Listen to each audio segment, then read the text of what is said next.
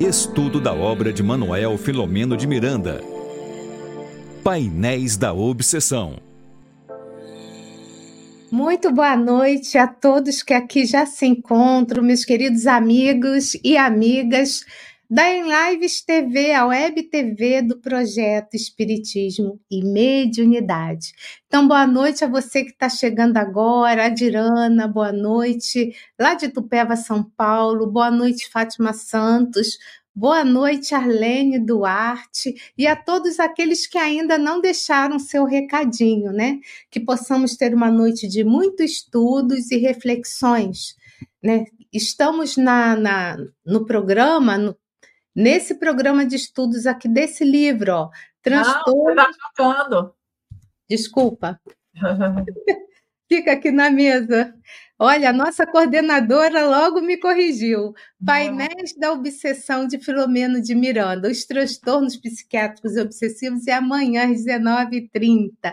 Hoje a coordenação da querida Tânia Menezes, ela é lá da Mansão do Caminho, coordenadora do projeto Flamengo de Miranda. Na parte profissional, ela também é da área da, da saúde, né? Ela é enfermeira pós-graduada e dá aula lá na universidade, não é isso, Tânia? Tânia, boa noite, seja muito bem-vinda. Boa noite, querida amiga Regina, boa noite a todos vocês Ione já tinha dado boa noite e você terminou pulando o nome dela, que foi o primeiro. É... Ah, não vi. Ione, boa noite. Isso, aí você falou de Dirana, falou de Fátima, Marlene, Rita, que deu agora o boa noite dela também. É uma alegria. Bahia, né? É, é uma alegria estar, é, estar com vocês mais uma vez para esse estudo. É, e a gente quer agradecer também, a gente sempre deixa aqui passando aos nossos queridos amigos de transmissão que divulgam esse trabalho, né, divulgam o material doutrinário também de outras plataformas colaboram assim para o mundo melhor, né? E hoje a gente agora está com esse lindo vício, né, que é trazer uma mensagenzinha da Joana antes do nosso estudo da noite de hoje. Vamos ver o que, que temos para a noite, né? É, a verdadeira educação deve ser deve ter como meta formar cidadãos, criar condições dignificadoras para o indivíduo, fortalecimento dos valores éticos morais, porque os padrões exteriores mudam de situação a cada momento, enquanto os de natureza íntima permanecem como diretrizes de sabedoria geradora de paz interior do livro Atitudes Renovadas, né? Aí a mensagem da Joana, nosso agradecimento a Deus, a Jesus, ao Filomeno de Miranda, né? Para que, por conta que esse estudo, né, está acontecendo nossa noite, nós pedimos o envolvimento dos nossos mentores, nossos amigos espirituais, que possam envolver a Tânia, para que o trabalho possa ocorrer da melhor maneira possível. Então, dessa forma, querida amiga, a palavra agora é toda sua. Vou ficar aqui na apresentação, tá? É contigo, amiga. Tá certo. É, nós vamos para o capítulo 27, lembrando que esta obra ela tem 32 capítulos, então nós estamos na reta final do estudo do painéis da obsessão. E uma coisa que eu gostaria de destacar neste capítulo, a recidiva de Argos, é que Filomeno ele traz dois outros casos antes de falar a respeito de Argos. E quando a gente vai fazendo a leitura, parece que não chega o momento de Argos. Eu mesma fiquei inquieta, sabe, Regina? Porque estava aguardando, aguardando. É claro que nós já fizemos a leitura algumas vezes, né? Primeiro naquela leitura que é quando a gente não conhece a obra e vai tomar tomar conhecimento do que se trata. Depois, quando a gente parte para o estudo, como nós estamos fazendo agora, esta obra ela tem que trazer para nós reflexões que não sejam somente estarmos aqui trazendo o que é o, capítulo sem um aprofundamento. A importância do estudo é exatamente essa: é você conhecer e fazer a ponte com a doutrina espírita. Então, é, esse seria o meu primeiro destaque para este capítulo, lembrando que esta obra é uma obra diferenciada do espírito Manuel Filomeno de Miranda, porque ele vai trazer Argos como personagem central da sua narrativa, mas ele traz outros personagens secundários, muito provavelmente por considerar importante para o aprendizado nosso, porque ele aprofunda não somente a obsessão, como nós vamos destacar aqui neste capítulo. Primeiro, que a introdução deste capítulo vai mostrando a participação de profissionais da área da saúde no atendimento à esfera física, mas eu queria sim fazer o destaque de que nem todos esses profissionais eram espíritas. Eles dedicavam algum tempo do seu dia, como o Filomeno traz, das suas horas de repouso a benefício do próximo, o que destaca como a beneficência. Então, essa beneficência que nós vamos encontrar, inclusive, em o Evangelho segundo o Espiritismo, que vai estar trazendo uma série de circunstâncias e situações por espíritos diversos que vêm mostrar a nós a importância de fazer o bem ao outro. Eu penso que foi nesse estudo que, em algum momento, eu fiz referência a Caritas, Carita, que está destacado neste capítulo do Evangelho segundo o Espiritismo, no tópico que é a beneficência, que vai do item 11 ao item 16 de O Evangelho. E Carita, ela vai escrever para nós em dois momentos. E quando nós pensamos neste movimento que é feito para atender à necessidade alheia, vemos aqui profissionais da saúde que poderiam estar usando seu tempo para ganhar dinheiro com uma jornada diferente de trabalho, com outros empregos, né?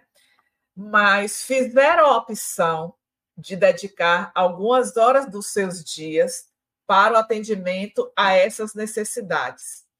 E aí vem o questionamento: nós estamos fazendo isso em nosso cotidiano?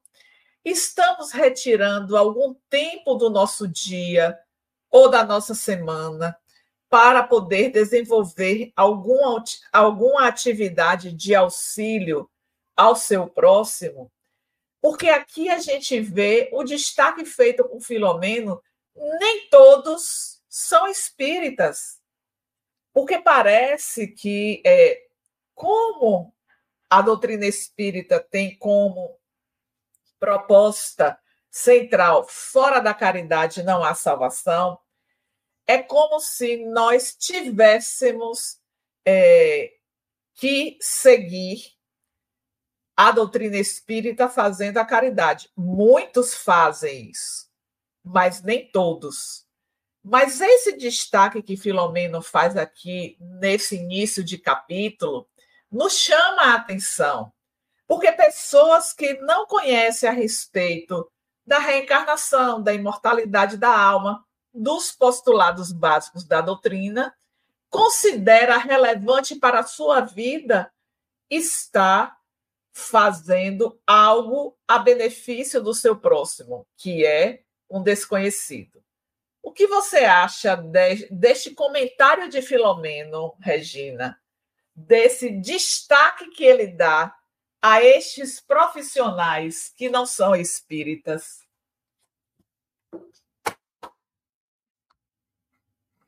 Tá Querida, o bem não, não tem rótulo, né? Você pode não acreditar em Deus, não acreditar em Deus e fazer o bem.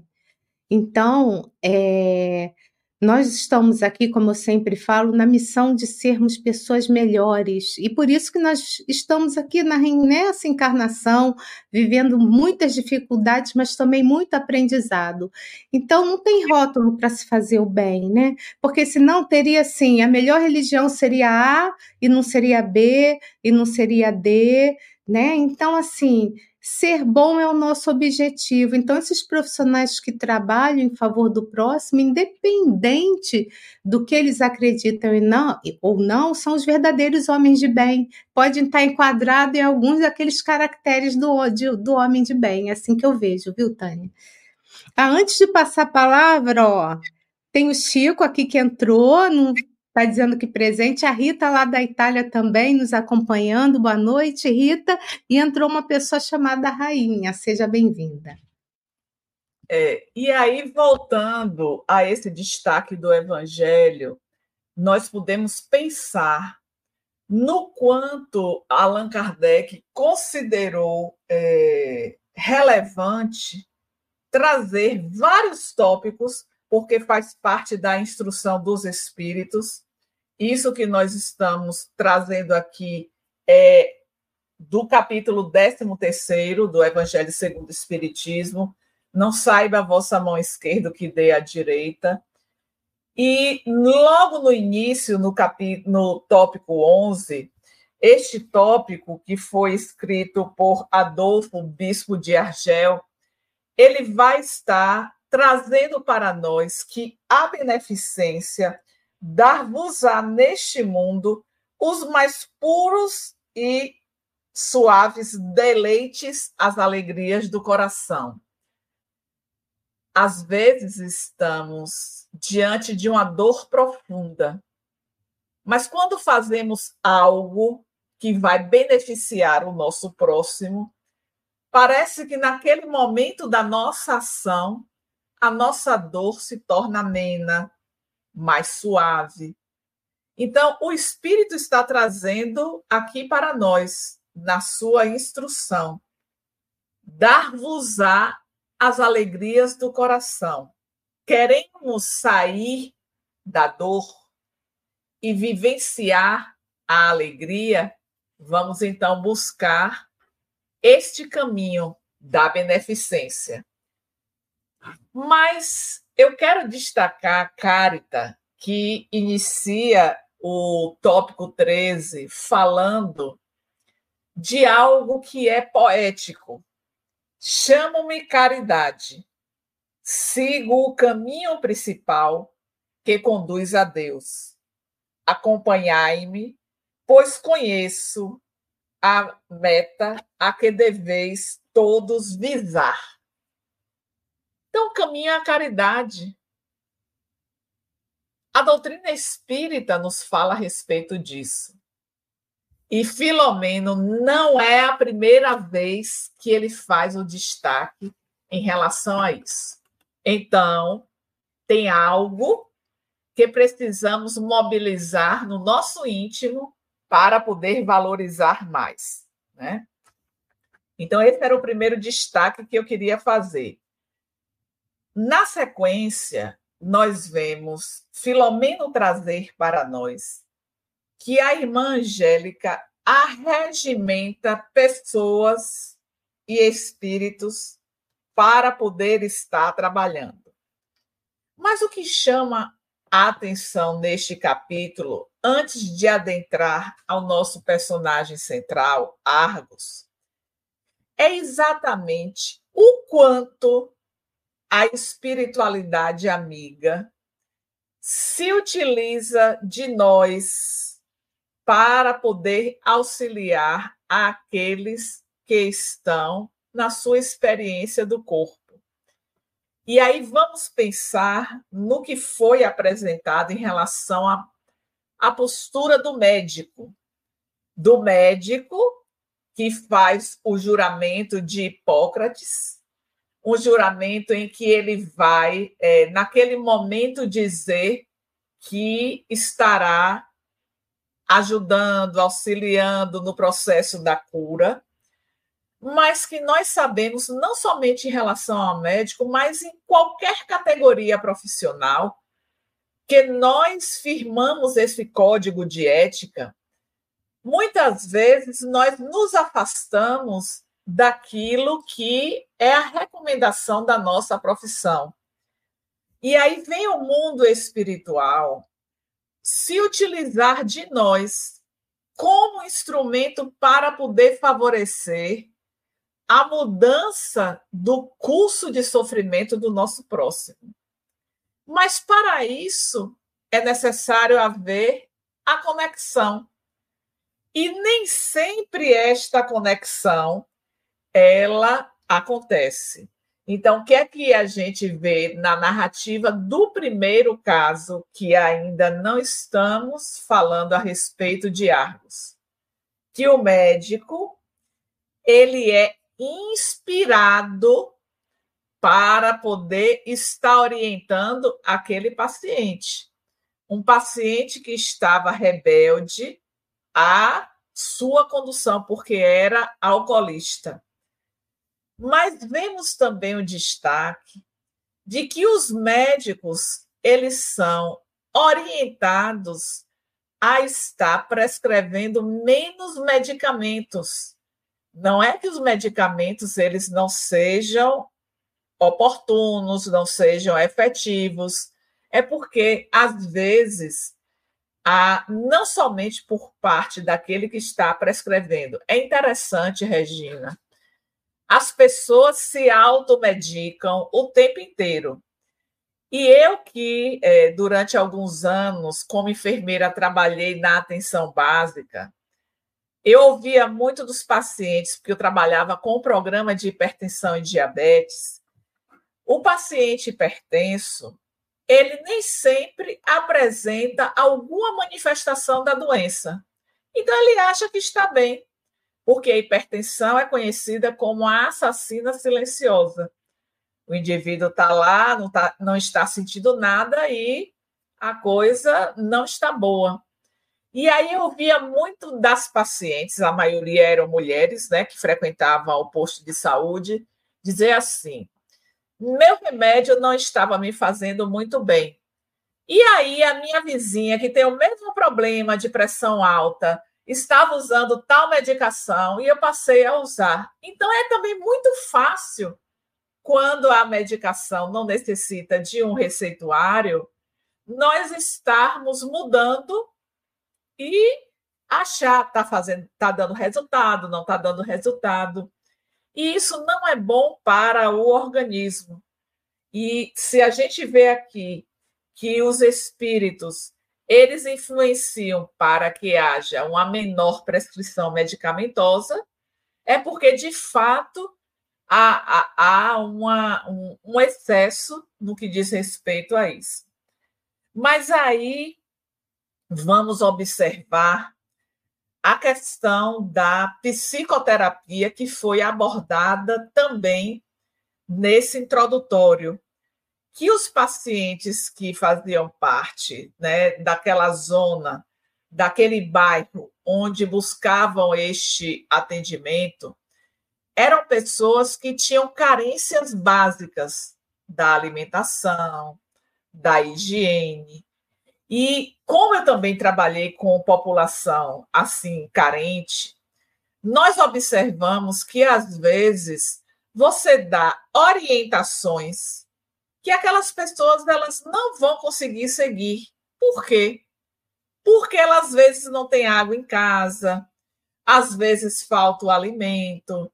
Então, como você pode recomendar, por exemplo, ter uma alimentação saudável se a alimentação que é saudável, ela é mais onerosa e a pessoa não vai ter condições de estar buscando é, seguir essas recomendações.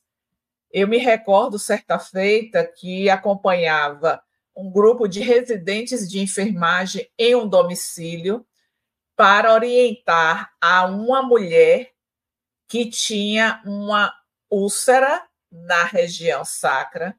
era uma pessoa que tinha obesidade mórbida, 39 anos. Ela só saía da residência com auxílio do Corpo de Bombeiros. E quando eu cheguei na residência, a gente vai com o carro, né? A gente nunca vai sozinha para fazer visitas em domicílio. E eu fui acompanhada de quatro residentes. Não era só residente de enfermagem, para poder dar orientação em relação ao curativo. Antes de fazer o curativo, nós precisamos lavar a mão. E naquela época não existia álcool gel para a gente estar tá levando, estar tá usando ali álcool gel para fazer a sepsia das mãos. E aí eu perguntei no domicílio onde eu podia lavar a mão. E a resposta foi: aqui está sem água. E aí você faz o quê?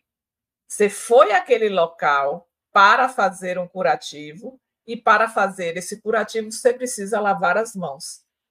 É claro que a gente tinha, né, é, dentre os materiais que utilizaríamos no curativo, o álcool. Mas se não tivesse? E aí a gente vê o que é a realidade e que se aproxima muito da realidade dessas pessoas que buscavam este atendimento apresentado neste capítulo. E que o médico por inspiração, eles, além de fazerem a prescrição que era necessário medicamentosa, também orientavam os pacientes para a mudança de conduta. Olha que coisa bacana, Regina. Algo que a gente não costuma ver, não é? De profissionais estarem é, dando orientações que fogem ao padrão, eu digo, ao padrão do que é comum. De fato, todo atendimento visa a cura do corpo físico. E quando se fala de mudança de atitude, mudança de postura, a gente está tendo uma visão mais ampla. Então, eles, como está posto aqui, são induzidos pelos nossos facultativos encarnados ao tratamento acadêmico, como é natural, mas também à mudança mental de atitude perante a vida. Aí é importante nós pensarmos se de fato estamos trabalhando para que a nossa mente ela vai estar tendo esta mudança de atitude mental perante a vida. E aí vamos pensar no que diz respeito às situações desafiadoras que nós vivemos no nosso cotidiano, que nos sinalizam para esta mudança de atitude mental perante a vida, e muitas vezes ao invés de compreender aquelas ocorrências e buscar ressignificar estes momentos, nós adotamos o pensamento pessimista, a queixa, a lamentação, a revolta. Por que, que isso tinha que acontecer comigo? Mas o médico me disse que eu precisava mudar de postura mental, de atitude mental. Se o médico disse isso, eu preciso ver de que maneira eu posso estar fazendo com que isso se modifique na minha vida. Mas nem sempre isto acontece. Nem sempre nós nos permitimos a ter um olhar de frente para o processo desafiador que chega até nós e tentarmos, de alguma maneira, estar modificando esse pensamento, essa ideia pessimista que chega muitas vezes sorrateira e vai é, ganhando espaço na nossa mente e depois traduzindo-se em ações. É muito interessante pensar que hoje porque, na verdade, quando nós pensamos na época em que este livro foi publicado, salvo engano, 1983, é isso mesmo. 1983. Então, nós estamos há 40 anos da publicação deste livro. Nós podemos imaginar que, passados 40 anos, isso, este modo de conduzir o processo de, de adoecimento já deveria estar diferente, inclusive para nós, quando recebemos um diagnóstico que não é agradável, que é um diagnóstico sombrio, que vai requerer de mim muito, muitas mudanças de comportamento. Mas aqui nós nós estamos diante, por exemplo, do primeiro caso, um paciente que era alcoólatra e que estava evidente que ele não desejava sair daquela condição. Por quê? Porque o médico deu a orientação precisa, segura, convidando a mudança, né? Então, um paciente que tinha né, cirrose hepática, que foi convidado a esta mudança de atitude, de postura. E aí, o que é que nós vamos ver no decorrer dessa história? Que o paciente recebeu orientação médica, o, a, o médico foi inspirado pelos benfeitores.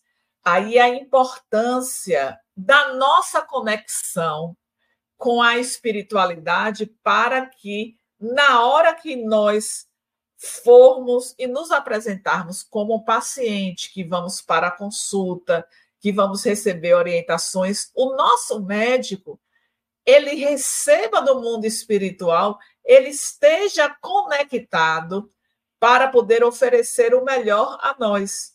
Porque o contrário também existe. Então, primeiro, nós temos que fazer a nossa parte. Essa busca incessante para a nossa ascensão, a nossa melhoria, isso depende de nós. Então, o que é que nós estamos fazendo para que hoje eu fui a uma consulta eu me conectei com a espiritualidade para que aquele médico ele pudesse ser inspirado para conduzir da melhor forma o meu tratamento.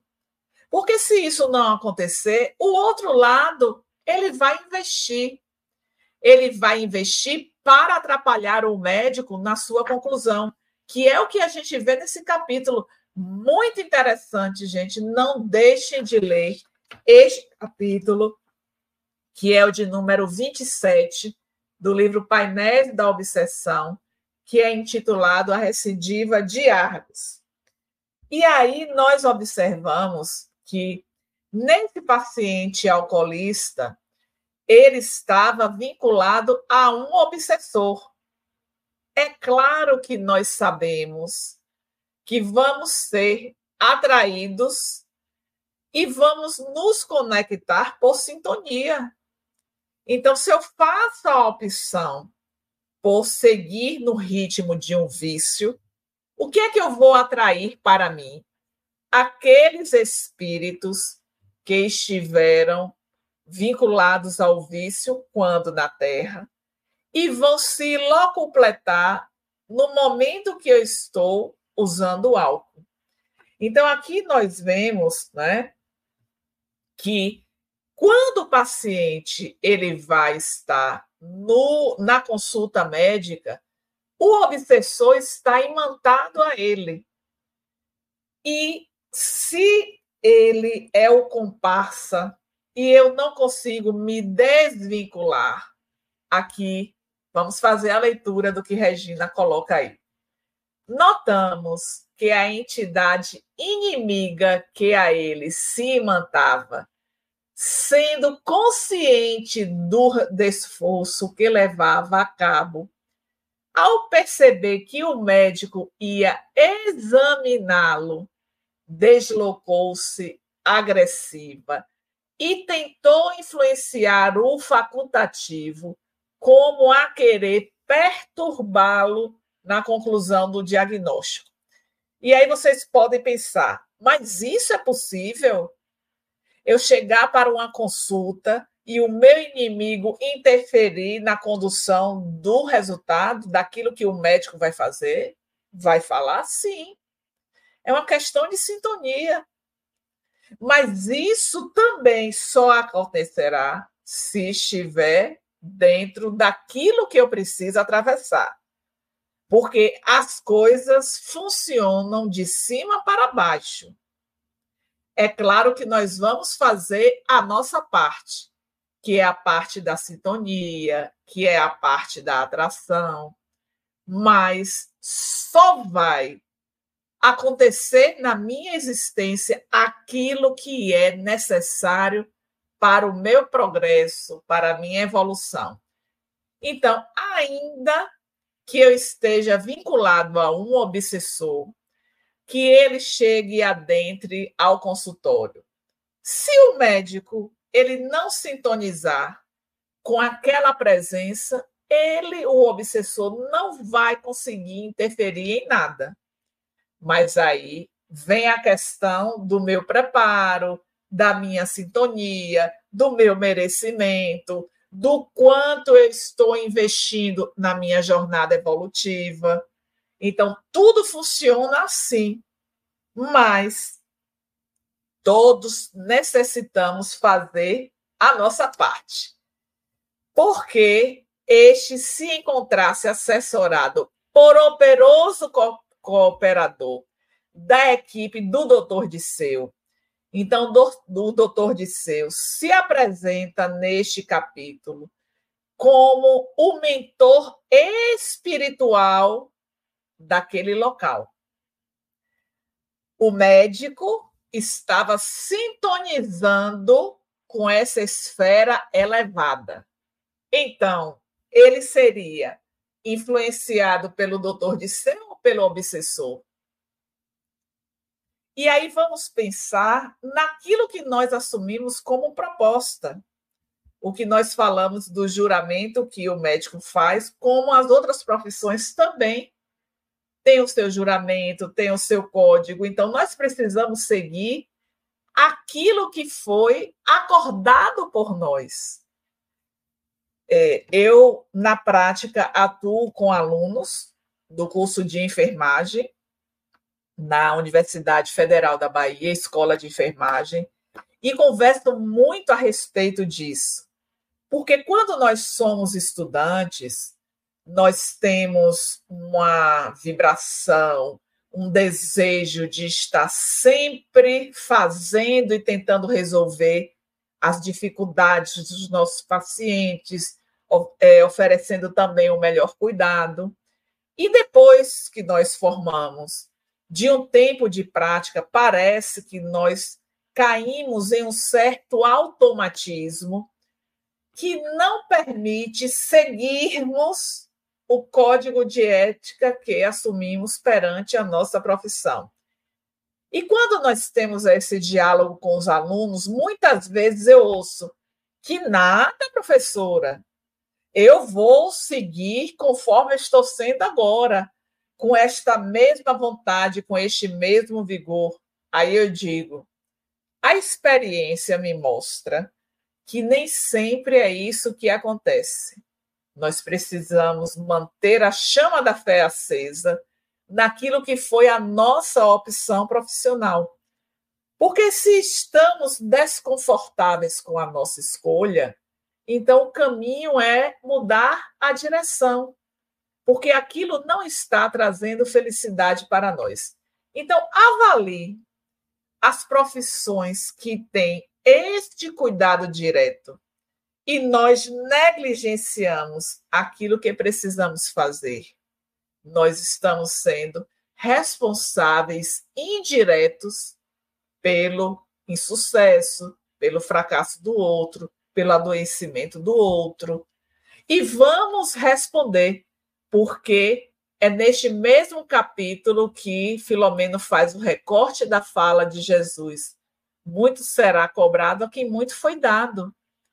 E nós, com o conhecimento da doutrina espírita que adquirimos ao longo da nossa existência e que vamos aprofundando no decorrer dos nossos passos, nós estamos com o conhecimento muito mais do que estávamos há cinco anos atrás. Ou seja, a cobrança também será mais efetiva em nossas vidas.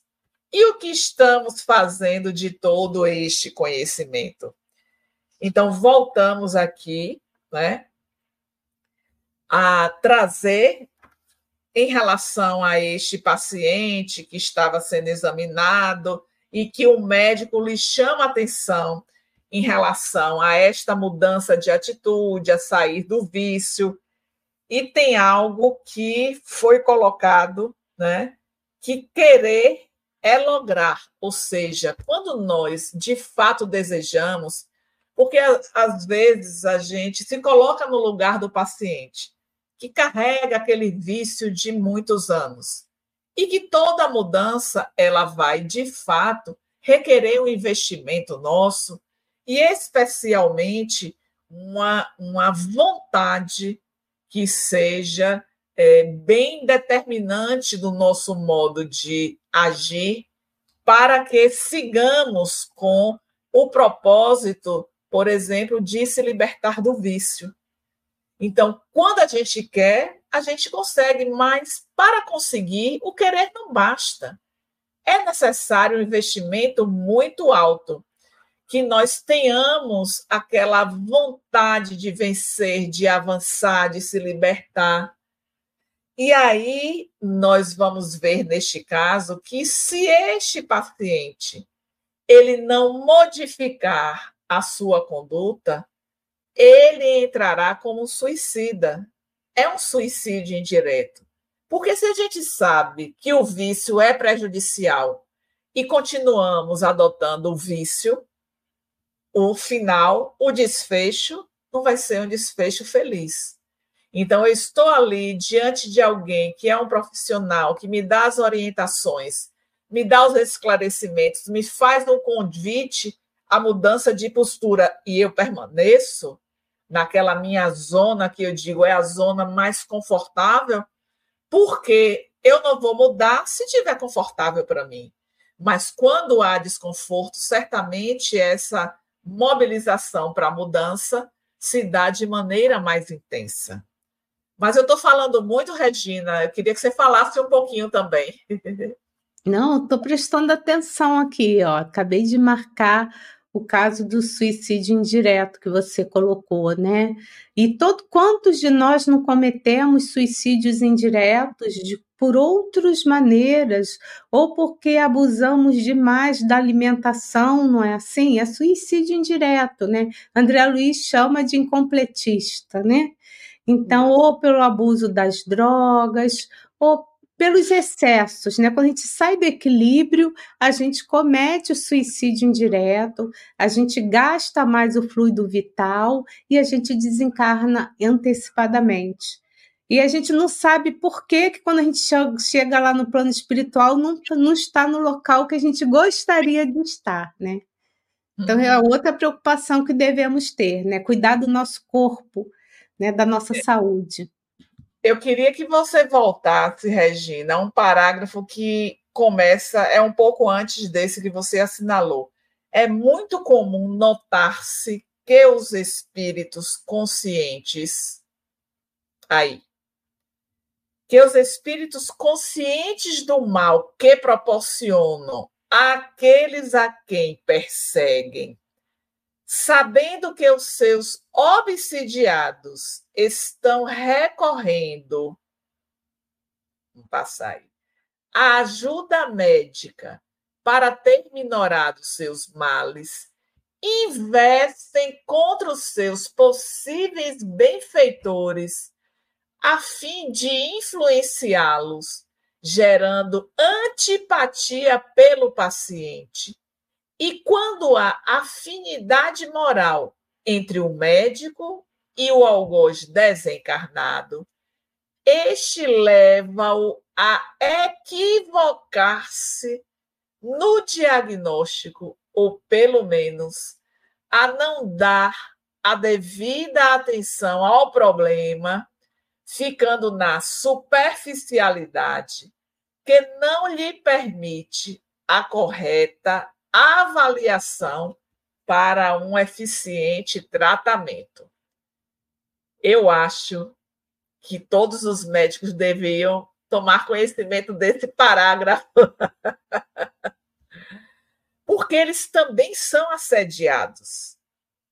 Tem um dia que você não está tão bem, porque isso faz parte da nossa existência humana. E é exatamente nesse dia que aquele algoz do nosso paciente vai chegar lá e vai se aproveitar de um incidente doméstico, alguma, alguma discussão que tivemos com o nosso companheiro companheira, alguma coisa que um filho, uma, uma, uma malcriação, uma rebeldia, né? São infinitas as possibilidades. Então, eu já saio de casa né, com este tumulto na minha vida íntima. E quando eu chego para o meu trabalho, é, não precisa nem ter essa ação de obsessor. Eu externamente não cumprimento as pessoas, fico de cara amarrada, é, alguém me fala alguma coisa, eu respondo de forma grosseira. Então, eu vou manifestando os próprios conflitos que eu carrego porque estamos nessa experiência espiritual no corpo físico. E tudo que acontece que diz respeito à matéria vai gerar aflições no nosso mundo íntimo. Então, observe o detalhe que, Milo, que Filomena apresenta para nós. O algoz ele vai estar observando e encontrando o campo favorável, ele vai fazer com que o médico ele não tenha preço, não tenha afinidade, tenha inclusive aversão ao paciente. Ah, isso não acontece? Acontece. Acontece, inclusive, do lado do paciente, que é justamente aquele médico que poderia auxiliar ele, está lá o agora dizendo: esse médico não presta, saia dele, vá para outro, porque não conseguiu, naquele médico, ter o campo favorável para poder interferir e trazer prejuízos para o paciente, que é o seu algoz. Olha que teia nas nossas existências nós estamos envolvidos e precisamos nos libertar. Então, é, essa esse foi o primeiro fato, o primeiro caso da narrativa. Já o segundo caso, apresentado por Filomeno, foi um caso mais ameno, de alguém que estava com um problema de próstata, mas a esposa desencarnada, ela pediu auxílio aos benfeitores, porque ele estava, o seu esposo estava aflito com a possibilidade de fazer uma cirurgia, mas o médico estava também sintonizado com a espiritualidade superior e vai né, é, dizer ao paciente da necessidade da cirurgia, mas que ele dispõe é, de, do que necessita para ser bem sucedido na cirurgia. Então, é uma influência positiva que a gente vê né, nesse segundo caso, e que vai e que tem toda a possibilidade de ser sucesso na cirurgia, porque o paciente animado, quando a sua fé ela é uma fé robusta, às vezes a gente acredita, mas as situações fazem com que nós fiquemos é, de alguma maneira na dúvida Ai, será que vai dar certo? Principalmente com relação à cirurgia, porque a cirurgia, com a cirurgia, nós nos deparamos com aquilo que chamamos de desconhecido. Nós não sabemos qual vai ser o resultado. E toda cirurgia, por mais simples que seja, pode dar uma reação com, com relação ao anestésico, pode ter algum tipo de complicação. Então, há sempre aquele medo da morte. Porém, se nós confiamos na providência divina e especialmente nós alimentamos que tudo quanto nos acontece emana do alto, é o projeto do nosso Pai para as nossas existências, aí tudo vai ficando mais fácil de lidar. Então, esse foi o nosso segundo caso, e não poderíamos deixar de adentrar. Olhe que já falamos, já estamos a 47 minutos do nosso estudo, e agora que vamos adentrar no nosso personagem central, mas é de fato como cursa o nosso capítulo. Então, essa recidiva vai ser apresentada quase ao final do capítulo. O que foi que aconteceu com o nosso Argos? É, Regina já adiantou aí, assinalando para nós: estado de saúde agravou. Conforme já o esperávamos, fomos encontrá-lo em abatimento profundo, sob o estigma da febre alta, que decorria de, da violenta recidiva. Vamos relembrar para aquele que está adentrando, talvez pela primeira vez no nosso estudo, que a história de Argos é a história de alguém que teve um problema pulmonar decorrente da tuberculose, foi submetido a uma cirurgia onde extraiu um pulmão. Porém, ele teve assistência do mundo espiritual que lhe ofertou uma cota de fluido vital para que ele vivesse mais cinco anos. Ele deveria desencarnar com a cirurgia, porém, isso não aconteceu.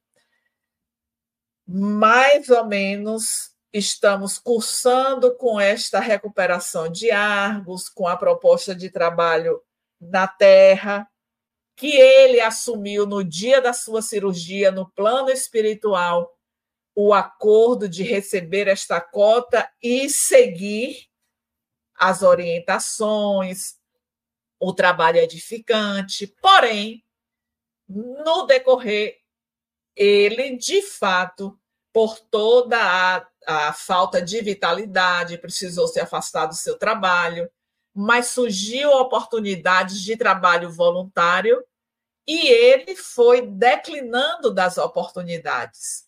Então, nós chegamos ao capítulo 27 com Argos neste quadro. Ele tem febre alta, ele está prostrado, que é comum de pacientes que têm problemas relacionados aos pulmões. Mas a irmã Angélica, a nossa benfeitora, a benfeitora desta obra, está atenta e solicita eu não sei se vocês se recordam, quem durante todos esses capítulos é acionado pela irmã Angélica para a aplicação dos passos? Bernardo. Então, Bernardo, pelo mundo espiritual, vai colocar em Argos esta energia. Mais adiante, nós vamos ver que esta aplicação de passes que ele recebeu já traz uma melhora no campo físico, mas este passe aplicado pelo espírito também abre portas para que o passe que será aplicado pelo médio Venceslau, sob a inspiração da irmã Angélica, que se sente é, profundamente mobilizada em suas emoções por conta da recidiva de Argos, que já percebia antecipadamente o que iria acontecer. Isso faz com que ele aplique passes para melhorar aquele estado de saúde que ele apresenta. Aí vem um destaque importante que Regina faz. Filomeno observa que o recluso fluídico não afastou Felipe. Quem é Felipe? O obsessor de Arcos. Então a gente precisa sempre estar falando para Dirana, por exemplo, que nos acompanha desde o início, ela sabe que Felipe é obsessor, mas quem chegou hoje pela primeira vez, talvez tenhamos aqui, ou que chegou recentemente, talvez não tenha esta referência. Então, nós imaginamos que quando estamos em um ambiente que recebemos os passes, que nós vamos estar afastando os nossos obsessores. Isto é o comum de acontecer. Mas neste caso, olha o destaque de Miranda. Observei que o recurso fluídico não afastou Felipe, que nos acompanhou a ação com manifesta ironia. Aí eu pergunto a Regina: por que, Regina? Isso aconteceu, Felipe não se afastou. Então, é, a ajuda ela sempre vem, né?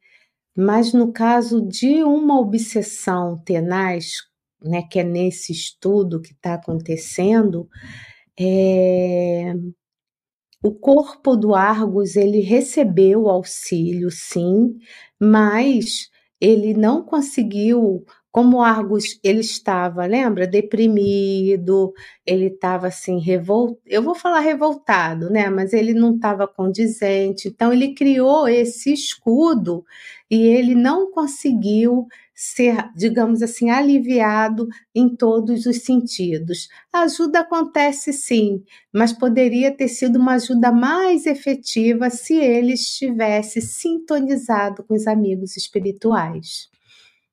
É, e aqui nós temos o, o destaque que Filomeno faz em relação ao livre-arbítrio. Então, Argos fez a escolha de se manter sintonizado com seu desafeto. Porque se ele estivesse na ação do bem, nós vamos ver em alguns trechos deste, deste livro que a ação no bem é o nosso remédio para a cura das obsessões. Mas a gente não se coloca a essa disposição. Então, Argos, quando foi convocado para o trabalho, ele começou a apresentar desculpas, inclusive com crítica.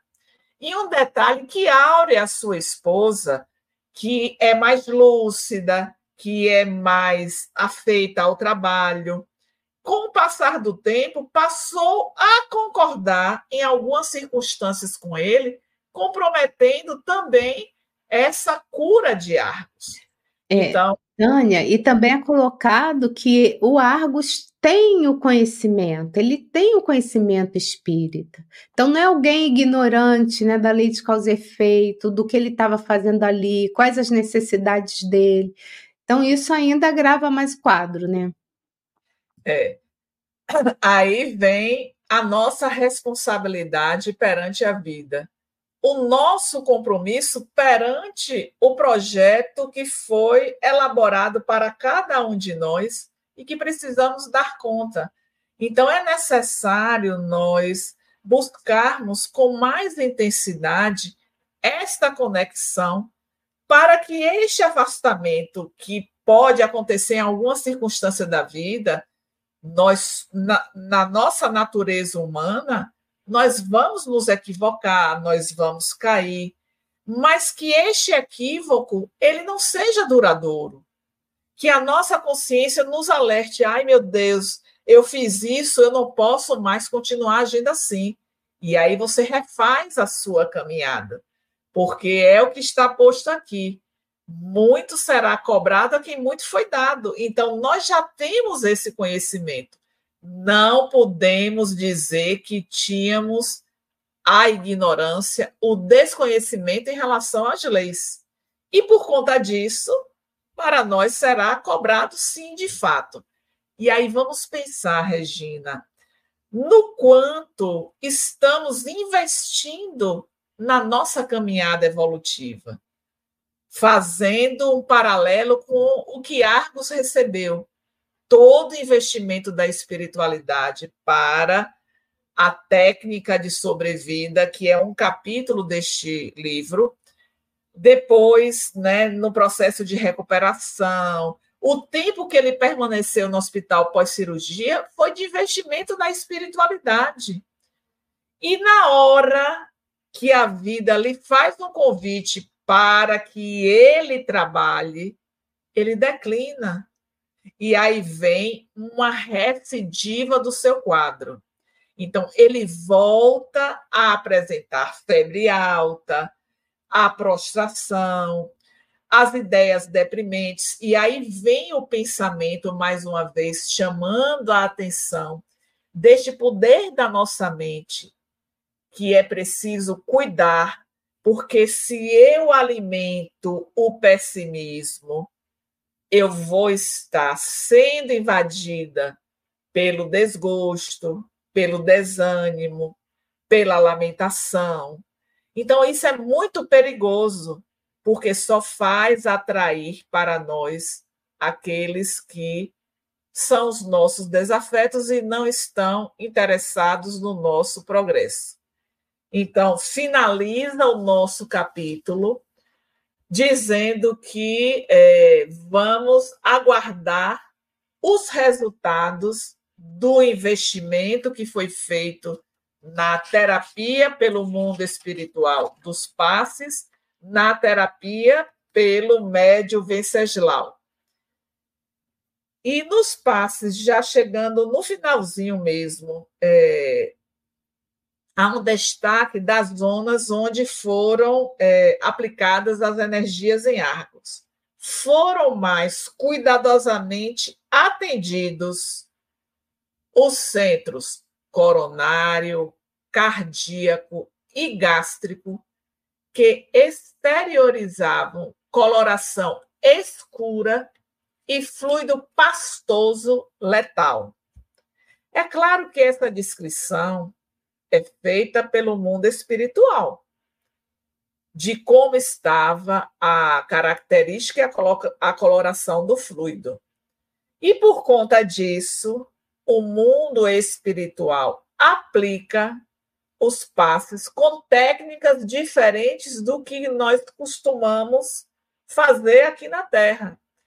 Porque, na verdade, nós já falamos anteriormente a respeito disso, mas nós observamos que em toda a obra de Manuel Filomeno de Miranda, a todo instante se fala de passe e se fala de oração. E aqui também fala de oração, já no finalzinho, mas fala neste capítulo. E nós sempre estamos a alertar que não há necessidade de passes específicos. Nós vamos fazer a retirada dos fluidos deletérios, que é o movimento circular que desce ao longo do corpo longitudinal, e depois a imposição das mãos no centro coronário, que é o centro distribuidor para as energias do corpo. Quando nós observamos aqui, muitas vezes as pessoas querem dizer: não, mas Filomeno diz lá, aplica no coronário, aplica no cardíaco. Sim, isso é a especificidade do mundo espiritual que tem técnicas específicas para o atendimento.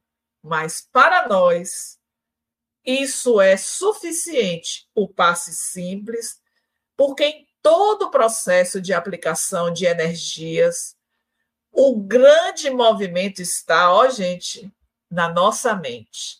Na mente de quem doa na mente de quem recebe.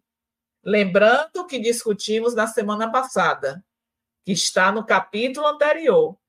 O indivíduo ele chega para tomar o passe na casa espírita. Se ele não tiver com a disposição, os fluidos chegam, imediatamente os fluidos saem, porque ele não proporcionou a abertura. Então, seguindo aqui, né? Em seguida, passou a transferir-lhes as forças restauradoras mediante a imposição das mãos nas referidas áreas que lentamente foram absorvendo a energia salutar e mudando de cor, irradiando para todo o corpo as vibrações de reequilíbrio. Logo após, foi magnetizada a água que lhe foi oferecida em pequena dose e se encarregou e se encerrou o labor da caridade fraternal. Então, é assim que tem o desfecho né, deste capítulo. Nós vamos ver na próxima semana o capítulo 28, que é intitulado Providências de Emergência. O que será? O que será? O que será que Argos vai passar? Então a gente fica na curiosidade, né? Será que ele vai desencarnar? Será que valeu a pena aquele investimento oferecendo para ele mais cinco anos de vida e ele não soube aproveitar? Então, Regina, vamos para o nosso momento de interação. Momento de interação. Perguntas e respostas.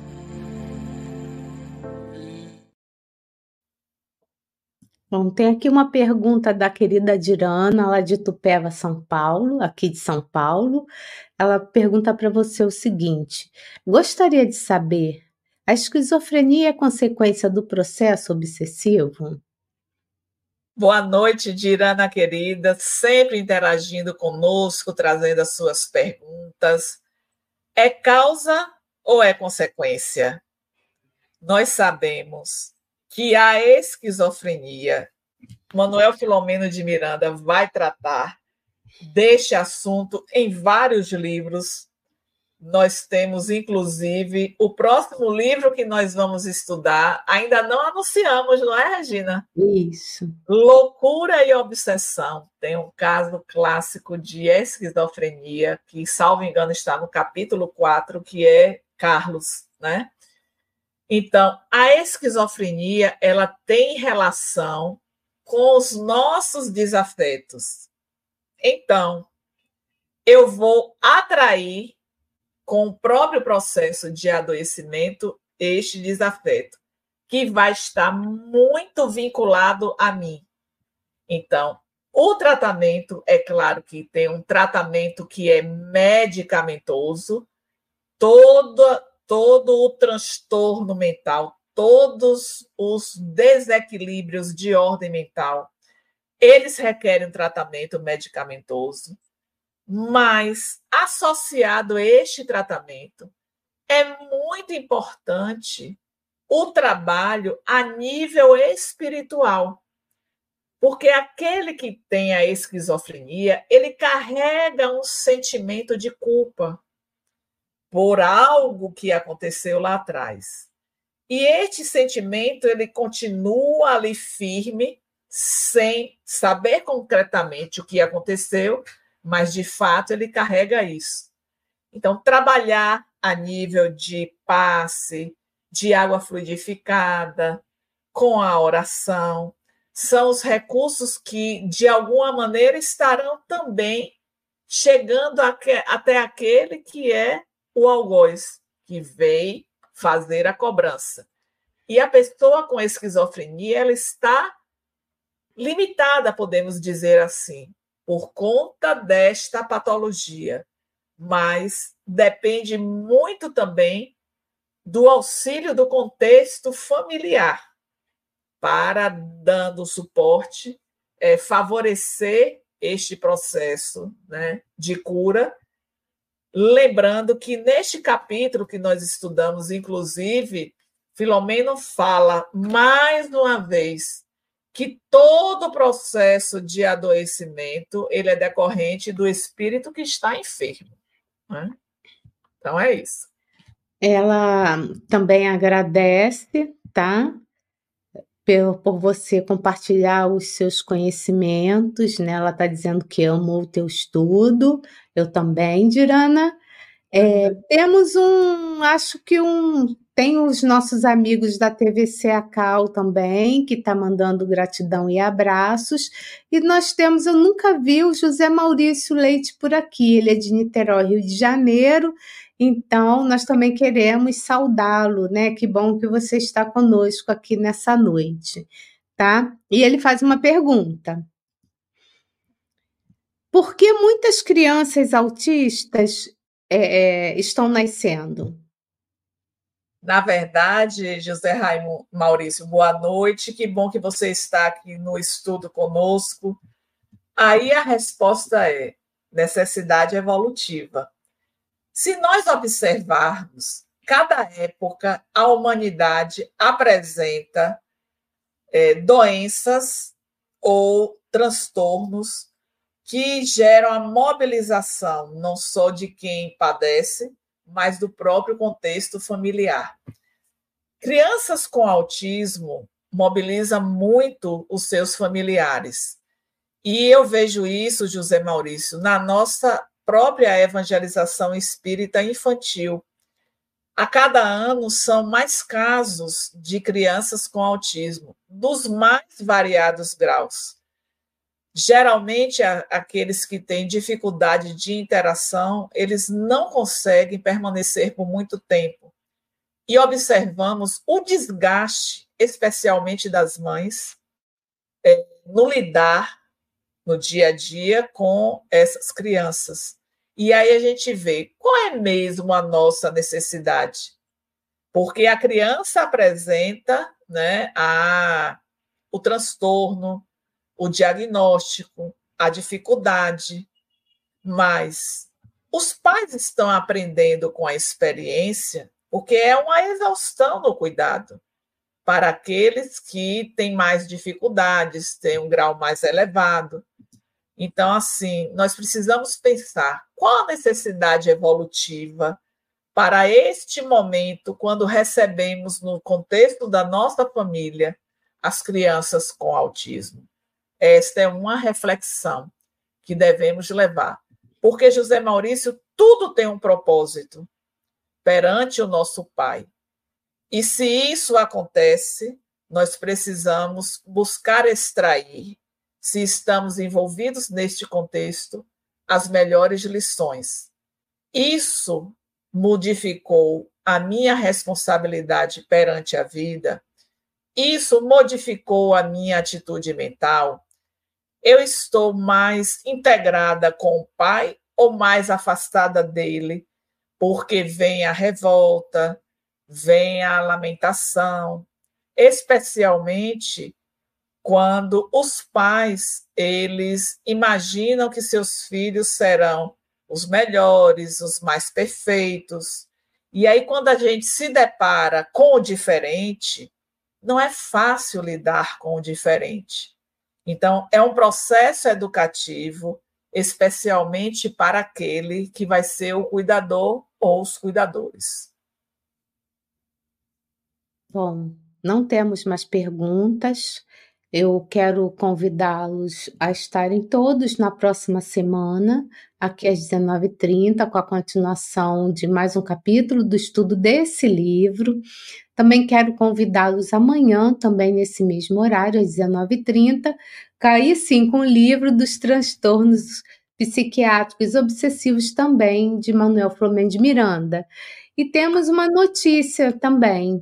Tem um programa que se chama Solo Fértil, e quem estava à frente era o nosso querido amigo Emilson Pial, que está nesse nas quintas-feiras agora é, em trabalho na universidade, não pode continuar fazê-lo. Nós trouxemos para quarta-feira ele vai acontecer amanhã às 20h30 e vamos ter convidados variados. Então, meia hora de apresentação do tema e depois perguntas e respostas, tá? E amanhã, especialmente, a gente ainda não fez o broadcast, mas vai fazer hoje ainda, depois dessa live. Nós vamos ter o Felipe Menezes, lá de Macapá, e ele vai falar sobre obsessão e seus efeitos. Então, até amanhã. Antes de eu passar a palavra para Tânia, as palavras finais, um beijo grande e uma ótima noite para todos nós. É contigo, amiga. Eu queria destacar aqui, Regina, que tem uma pessoa nova também, Carisa. Nós fizemos é, o convite é, apresentando em nosso grupo do atendimento fraterno o capítulo anterior que tratou de passe. E aí é, falamos, né? É, sobre o, o, nosso estudo e ela hoje compareceu aqui e deu boa noite. É, isso é muito bom. Você vê que Filomeno mobiliza. Né? Isso. Então, agradecer mais uma vez a presença de todos vocês e aguardá-los na próxima semana para que a gente saiba o que vai acontecer com o nosso querido Argos. Uma boa noite e muita paz a todos. Estude conosco. Faça parte da família Espiritismo e Mediunidade. Em Lives TV.